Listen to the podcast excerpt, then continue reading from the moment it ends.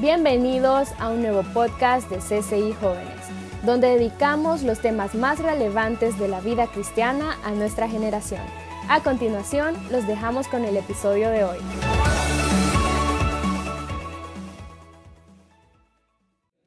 Estuvimos hablando el sábado pasado acerca de Hechos 13, 19, de ahí estamos sacando toda nuestra serie. Y es cuando Pablo está hablando a la iglesia y les dice que después de destruir a siete naciones en Canaán, Dios les dio esas tierras por herencia. Y hablamos de qué trata ese pasaje. ¿Cuáles son esas siete naciones? ¿Qué, representan esas siete naciones? Y vimos que esto es un ejemplo de la misma batalla y pelea que tú vas a tener que hacer por tu generación. Es la misma. Y es hermoso cómo la Biblia nos describe en el Antiguo Testamento todo lo que pasó de manera física, geográfica, y luego lo traslada a un ambiente espiritual en tu vida y en la mía. Así que vamos a ir de la mano con este mensaje y vamos a ir sacando algunos puntos acerca de pelear nuestra herencia. Y se anotaron, recuerdan que hablamos un poco de cómo la herencia puede estar gobernada por maldiciones. ¿sí? La tierra de Canaán estaba poseída por siete naciones y Dios le dijo al pueblo, son más fuertes y más poderosos que tú, pero yo iré contigo. Y también vimos cómo actualmente podemos heredar en nuestra genética muchas cosas. Hace unos años atrás solo se tomaba en cuenta algunas enfermedades y con el avance de la ciencia se ha descubierto cómo también podemos heredar tendencias depresivas, podemos heredar trastornos en nuestra genética. Y la ciencia lo ha llevado más allá y están descubriendo que podemos heredar temores, sentimientos ahí en tu genética hasta que alguien haga un punto de quiebre y con eso concluimos. El punto de quiebre es cuando alguien determina hacer las cosas diferentes. Y quiero decirte esto. En tu ADN, mira qué hermoso es Dios. Por algo Dios le dijo al pueblo, búsquenme y vivirán. Búsquenme y vivirán. Tú puedes cambiar tu ADN. Mira qué, qué increíble esto. Cuando tú cambias hábitos en tu vida cuando tú comienzas a practicar algo nuevo, tú comienzas a tocar tu ADN, por si no lo sabías. Y se ha descubierto que si de repente tú eras una persona airada, ¿verdad? Y tu papá también era así, tu abuelo era así, pero tú comienzas a tratar esa ira y comienzas a poner de tu parte y comienzas a calmarte y a respirar profundo, ¿verdad? Y comienzas a, poco a poco a practicarlo, tu ADN va cambiando al tomar estos hábitos que controlan todos esos aspectos negativos. Así que vamos a ver esto, la segunda parte de nuestro tema, pelea tu herencia. El pasaje lema de Hechos 13, 19. Y quiero que, que notes algo. Deuteronomio 30, 19. ¿Sabes qué está pasando aquí en Deuteronomio 30, 19? El Señor está preparando a esta generación que va a pelear su batalla. Había un tiempo de preparación. Él la está preparando y tú vas a encontrar en este pasaje un énfasis de Dios que pocas veces lo vas a encontrar en la Biblia. Eso te habla de la importancia que tiene este texto para Dios en la Biblia. Vas a encontrar un énfasis muy marcado de Dios que difícilmente lo vas a encontrar en otros pasajes. Escucha lo que dice Deuteronomio 30, 19. Hoy te he dado a elegir entre la vida y la muerte, entre bendiciones y maldiciones. Ahora pongo al cielo y a la tierra como testigos de la decisión que tomes. Ay, si eligieras la vida para que tú y tus descendientes puedan vivir. Dios es un Dios generacional, eso no tienes que olvidarlo. No se trata de tu vida, se trata del propósito de Dios en tu generación. ¿Qué es lo que Él quiere hacer en tu generación? Y tú eres parte de ese propósito. Y Dios lo que les está diciendo es esto. Hoy te he dado a elegir. Esta es una gran bendición. Dios hoy te está diciendo con este pasaje, hoy te he dado a elegir. Para Dios el tema de vivir con Él es hoy. Nota que Dios no le dice mañana, tómate tu tiempo. Dios sabe la urgencia de que tú puedas tener en tu vida la bendición de Dios. No por bien de Dios, sino por bien tuyo. Ese es el propósito de Cristo redimir de la maldición y traer bendición. Y Dios sabía esta, esta importancia y le está diciendo al pueblo, es hoy el día en el que tú tienes que elegir. Y el énfasis de Dios está en la última parte, ah, si eligieras la vida. Sabes, ese ah en otras versiones vas a encontrar, ojalá eligieras la vida. Es, es Dios desde lo más profundo de su corazón diciéndole a su pueblo, si tan solo entendieras. Dios sabía lo que iba a pasar más adelante y cómo el pueblo se extravió. Y con dolor en su corazón, Dios les está dando el examen completo, lleno, y les está diciendo, elige la vida. Pero aunque yo quisiera, dice Dios, que, que tú la eligieras, este es un tema donde ni Dios ni Satanás pueden interferir. Ese es el, el único tema donde es tu decisión, es tuya. Aquí la culpa no la tiene Dios. Aquí ni Satanás. Es tu decisión. Y encima Dios le dice, tengo al cielo y a la tierra. La escritura los describe como los más grandes testigos de Dios. ¿Por qué? Porque observan todo. Y dice Dios, pongo a los dos testigos más grandes que tengo para hacer presencia de esto, de tu decisión. Es tu decisión y es la mía. Pelear por nuestra herencia, pelear por el propósito de Dios para nosotros y nuestra generación. Así que veamos dos cosas nada más muy importantes. Holly Butcher, escucha esto. Holly Butcher, afectada por sarcoma de Ewins, un extraño tipo de cáncer que afecta a los huesos, sabía que pronto iba a morir. Así fue como a los 27 años de edad esta muchacha falleció el 4 de enero del 2018. Horas antes de su trágico final, decidió escribir una conmovedora carta y publicarla en redes sociales, horas antes de morir. ¿Sabes lo que ella dijo? Tú puedes buscar esto en internet, es una carta muy hermosa y extensa, solo extraje una parte para ustedes. Escucha esto. Es algo muy extraño aceptar tu muerte cuando tienes 27 años. Es una de esas cosas que siempre ignoras. Los días pasan y esperas que sigan pasando hasta que sucede lo inesperado. Siempre me imaginé envejeciendo con canas, con una hermosa familia y un montón de niños. Planeé tener el amor de mi vida. Lo anhelo tanto que me duele. Pero así es la vida, es frágil, preciosa e impredecible y cada día es un regalo, no un derecho adquirido. Tengo 27 años, dice Holly, no me quiero ir, amo mi vida, soy feliz, se lo debo a mis seres queridos, pero está todo fuera de mi control. Solo quiero que la gente deje de preocuparse tanto por las tensiones pequeñas e insignificantes en la vida y trate de recordar que todos tenemos el mismo destino después de todo. Así que haz lo que puedas para que tu tiempo se sienta digno. Recuerda que hay más aspectos para una buena salud que un buen cuerpo físico.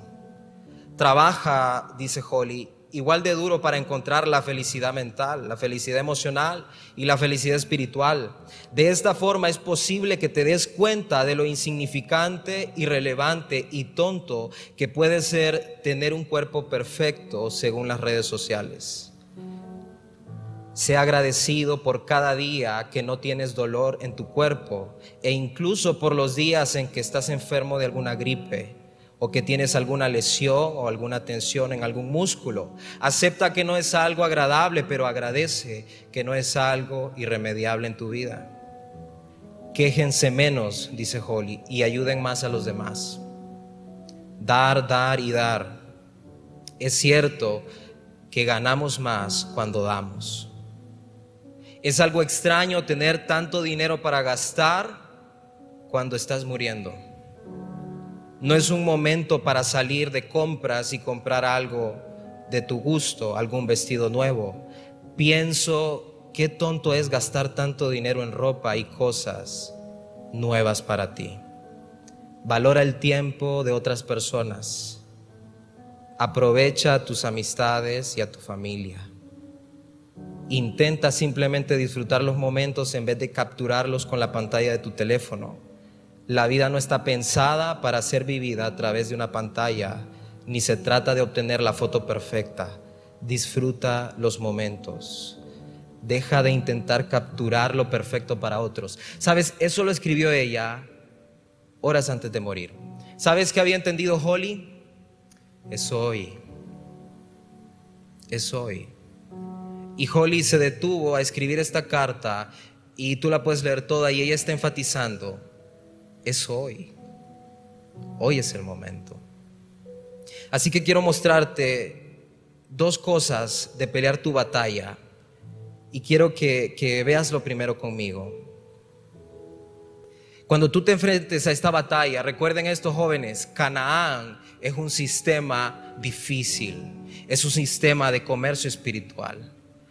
Dios sabía eso. Y por eso le estaba diciendo al pueblo, elijan bien hoy, porque van a enfrentarse a un sistema difícil. El mundo de hoy es un sistema difícil. Nosotros estamos viviendo en Canaán, un sistema de comercio espiritual. Quiero que veas conmigo qué significa Canaán. Canaán significa mercader, comerciante, quien humilla, tierra de comercio, tierra de mercader. Ahí se dirigía el pueblo de Dios.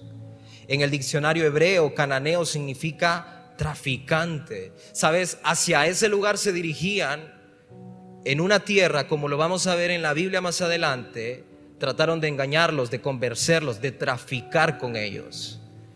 En ese ambiente, nosotros como jóvenes nos estamos introduciendo. Y al momento de combatir esta batalla por el propósito de Dios para tu vida, por tu generación, por tu descendencia, tú te vas a encontrar con esto, un sistema que va a tratar de traficar contigo tu santidad, que va a querer traficar contigo el propósito de Dios para tu vida, que va a querer convencerte de hacer comercio espiritual en tu vida y aceptar principios y valores que no están en la escritura y te lo va a pintar muy bien. Pero ¿quién es la figura espiritual detrás de este sistema de comercio de Canaán? Mira lo que dice en números 25 del 1 al 3. Esto ocurrió antes de entrar a la tierra prometida, mientras los israelitas acampaban en la arboleda de acacias. Algunos hombres se contaminaron al tener relaciones sexuales con las mujeres moabitas. Eran una tribu muy cercana a los cananeos. Estas mujeres los invitaron a los sacrificios a sus dioses. De ese modo Israel se unió, aquí está, al culto de Baal peor. Y ese fue el momento decisivo cuando Israel comprometió su convicción, traficó su relación con Dios, se contaminó. ¿Sabes? La figura detrás de este sistema cananeo que hoy en, hoy en día sigue vigente, aquí está, se llama Baal Peor. Y mira lo que significa Baal Peor. Baal significa Señor y peor significa apertura o brecha, abertura. El Señor se le conocía como el Señor de la apertura y también como el Señor de las moscas. Las moscas representan un ambiente espiritual muy pesado en la Biblia. Este era el Señor de la apertura, el que daba permisividad, el que permitía todo. En su encuentro con Baal, escucha esto, los israelitas fueron ligados por sus deseos carnales. Canaán es un lugar de placeres aprobados, negocios y alianzas con Baal. No hay restricciones, no hay límites, pero hay que pagar un precio. Ese es el sistema en el que estamos viviendo hoy en día y cada vez tú lo vas a ver más fuerte. Es el sistema de Baal peor. Es el sistema cananeo. Trafiquemos lo que es puro, trafiquemos lo que es santo. Y la sociedad te va a proponer esto, trafiquemos juntos. Te doy todos los permisos que querrás. Viví tu vida como quieras. Aquí no hay límites en Canaán. Pero la Biblia te enseña que Canaán y Baal siempre cobran un precio al final. El precio es tu generación. ¿Sabes qué ocurrió con los israelitas que comenzaron a adorar a Baal? Dios dijo, extermínenlos, porque habían abierto una brecha con el Señor de la brecha. ¿Sabes? Hoy en día en la juventud Baal se te va a presentar igual. Hagamos alianzas, abramos brechas, sé permisivo, abre los horizontes contrario a lo que la escritura dice. Ve a la cama con tu novio, con tu novia, ¿cuál es el problema?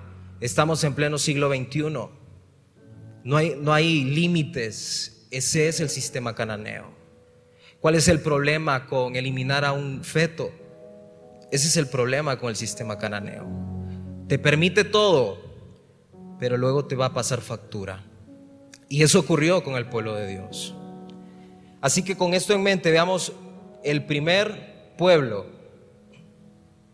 la pelea con los eteos. Ese es el primer pueblo de las siete naciones con las que se enfrentó Israel y con las que tú y yo nos vamos a enfrentar en nuestra vida. ¿Sabes lo que significa eteo? Eteo significa terror. Ese es el significado de ellos. Terror. No es coincidencia que fuera uno de los pueblos más grandes en Canaán. De ese mismo nombre, de la raíz, podemos sacar las siguientes variaciones. Significa atemorizar, aterrorizar, desalentar, asustar, amedrentar, espantar. Y es algo que se hereda. El eteo es aquella influencia que no te quiere hacer avanzar. Es aquella influencia que te paraliza, que te desalienta, que te atemoriza. Ese es el sistema eteo. Y así ataca el sistema eteo en tu vida. Ese es el ambiente que Él gobierna en esa tierra prometida que Dios tiene para tu vida. Y se te va a presentar en tu vida con terror, con desaliento, con desánimo, para al final lograr traficar en tu vida. Te convence, te seduce, te desanima, te paraliza, te detiene al avanzar, te aterroriza y entonces trafica tu santidad. Trafica tus principios con Dios. Quiero que veas lo que dice Josué 7 del 4 al 5. Esta es la segunda batalla que tuvieron en Canaán. La primera fue Jericó.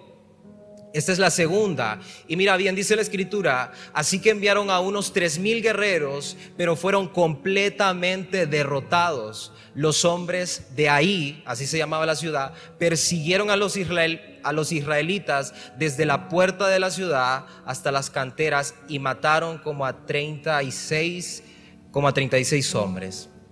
¿Sabes qué pasó ahí? El Señor estaba mostrándole algo a Israel. Mira el siguiente pasaje. Los israelitas quedaron paralizados de miedo ante esto y su valentía se desvaneció. Este es el sistema eteo. Apenas entraron a Canaán, la segunda batalla, apareció la influencia atea, el terror, el miedo, deteniendo el propósito de Dios para la vida de su pueblo. Tenían muchas victorias por delante, pero mira lo que ocurrió a la segunda. Inmediatamente, ¿sabes qué hace Josué? Se desalienta, se desanima Comienza a reclamarle a Dios. Comienza a preguntarle, ¿por qué nos trajiste hasta acá? Así te va a pasar a ti y a mí. ¿Qué te pasa, Dios? Se supone que ibas conmigo, se supone que tus promesas me acompañaban. Quedaron paralizados de miedo ante esto. Cuando tú estés peleando el propósito de Dios para tu vida, cuando tú estés luchando por heredar bendición en tu vida, te va a pasar esto te vas a quedar paralizado del miedo cuando estés peleando con esa influencia tea. Ahí era una ciudad cananea. Fue la segunda que capturaron los israelitas. Pero escucha esto, un israelita de nombre Acán tomó artículos de Jericó, la primera batalla, que estaban prohibidos. Por consecuencia, los israelitas fueron derrotados al interior, al intentar destruir la ciudad de ahí.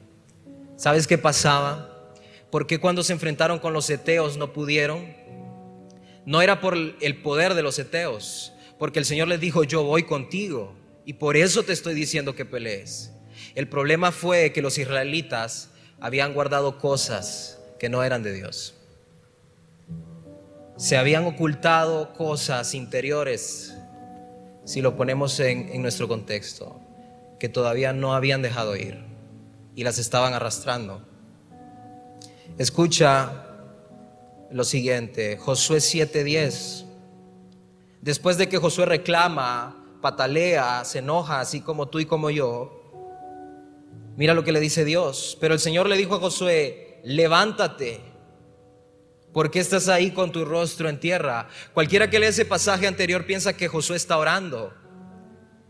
Pero sabes, en ese momento Dios le dice, no es tiempo de orar, Josué. Estás peleando. Levántate.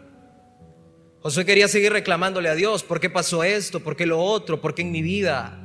¿Por qué mi padre es alcohólico? ¿Por qué se tuvieron que separar mis padres? ¿Por qué alguien me rompió el corazón de esta manera? ¿Por qué caí sexualmente de esta forma? Eso es lo que estaba haciendo Josué. ¿Y sabes lo que Dios le dice? Estás peleando, levántate, no es tiempo para estar postrado.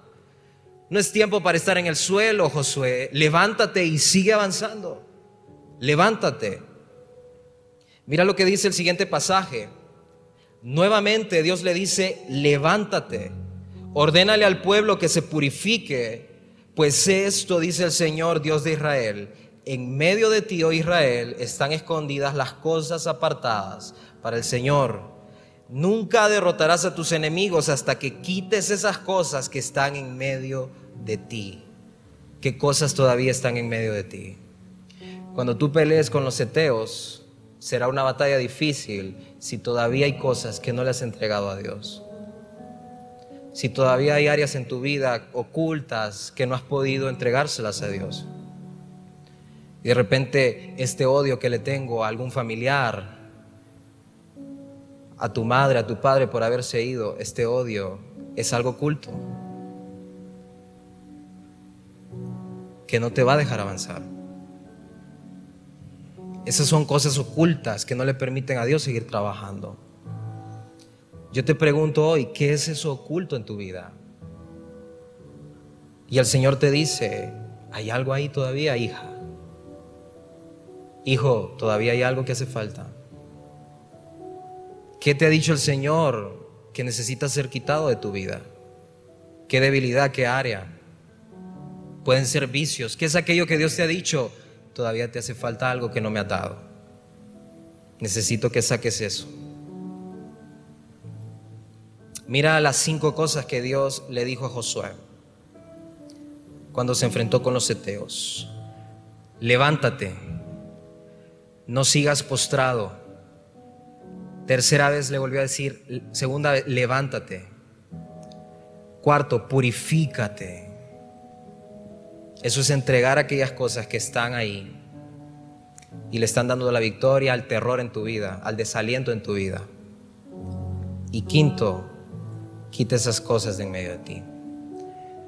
Cuando pelees en tu vida con los eteos, tendrás que hacer esto. No te quedes postrada ni te quedes postrado. No es tiempo para estar postrados. Es tiempo de batallar, es tiempo de pelear, es tiempo de guerrear, es tiempo de avanzar. No es tiempo de lamentarse. Es tiempo de seguir, es tiempo de levantarse, dice Dios. Es tiempo de levantarse, es tiempo de purificarse, es tiempo de quitar las cosas de en medio de ti. Todo aquello que está obstaculizando. Tú y yo nos vamos a enfrentar con los eteos. Quieras o no lo vas a hacer. Si estás aquí, es porque Dios tiene un propósito. Si estás escuchándonos a través de las redes, es porque Dios tiene un propósito. Vas a pelear con los eteos levántate, no te quedes postrado o postrada. Y examina en tu vida qué áreas todavía no le has entregado a Dios. Y tú sabes que Dios te las está pidiendo. Tú lo sabes. Hay una victoria por delante. Dios hizo grande el nombre de Israel con todas las siguientes batallas. Dios tiene planes para ti. Pero es necesario tomar la decisión hoy y levantarse, avanzar, Ahí donde estás, cierra tus ojos y vamos a hacer una oración. Y responde esta pregunta en tu corazón. ¿Qué cosas todavía no le has entregado a Dios? Y tú sabes que Dios te lo está pidiendo. Pueden ser áreas que llevas años arrastrando. Puede ser resentimiento, puede ser amargura, puede ser odio, puede ser alguna debilidad sexual. ¿Qué áreas están en tu vida y tú sabes que Dios te las está pidiendo y Dios te está diciendo, necesito que arranques eso de en medio de ti, como le dijo a Josué, para que avances, para que sigas, para mostrarte la victoria. Necesito que lo quites. No trafiques en Canaán. No vas a negociar con Baal. Determina en tu corazón ser un punto de quiebre en tu generación. Y dile ahí donde estás al Señor, no voy a negociar en Canaán. No voy a traficar con Baal peor de este siglo. Él se te va a presentar, Él te va a hacer propuestas. Detén eso. Purifica lo que, lo que tiene que ser purificado. No vamos a traficar lo que Dios nos ha dado lo más preciado, no lo vamos a traficar. Señor, te necesitamos a ti. Te necesitamos a ti, Señor. Eres todo lo que necesitamos para esta batalla. Eres todo lo que necesitamos para llevar a cabo esta tarea, Señor. Queremos decírtelo, Señor. Ahí donde estás, levanta tus manos al Señor. Esa es nuestra oración esta noche. Te necesitamos a ti, Señor. Para entrar y vivir en medio de Canaán, te necesitamos a ti, Señor. Para pelear con Baal peor, te necesitamos a ti, Señor.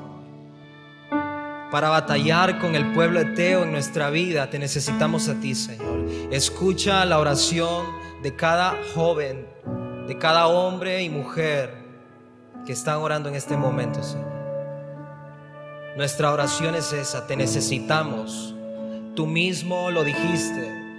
Son naciones más fuertes que nosotros y sin ti no podemos, Señor. Oramos en el nombre de Jesús por una generación que no va a traficar en Canaán, que no va a prestar su vida al mercader en Canaán por una generación que no se va a inclinar ante Baal peor de la sociedad actual y que va a defender la palabra de Dios, que va a defender el hoy de Dios, la bendición que está entre el cielo y la tierra, dada por Dios. Gracias Señor.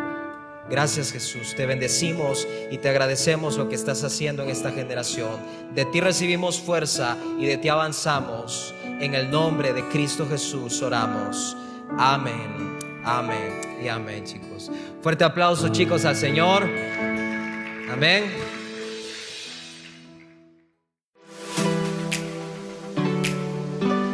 No te pierdas el próximo episodio. También puedes encontrarnos en Facebook, Instagram, Twitter, Telegram y YouTube para tener acceso a más contenido.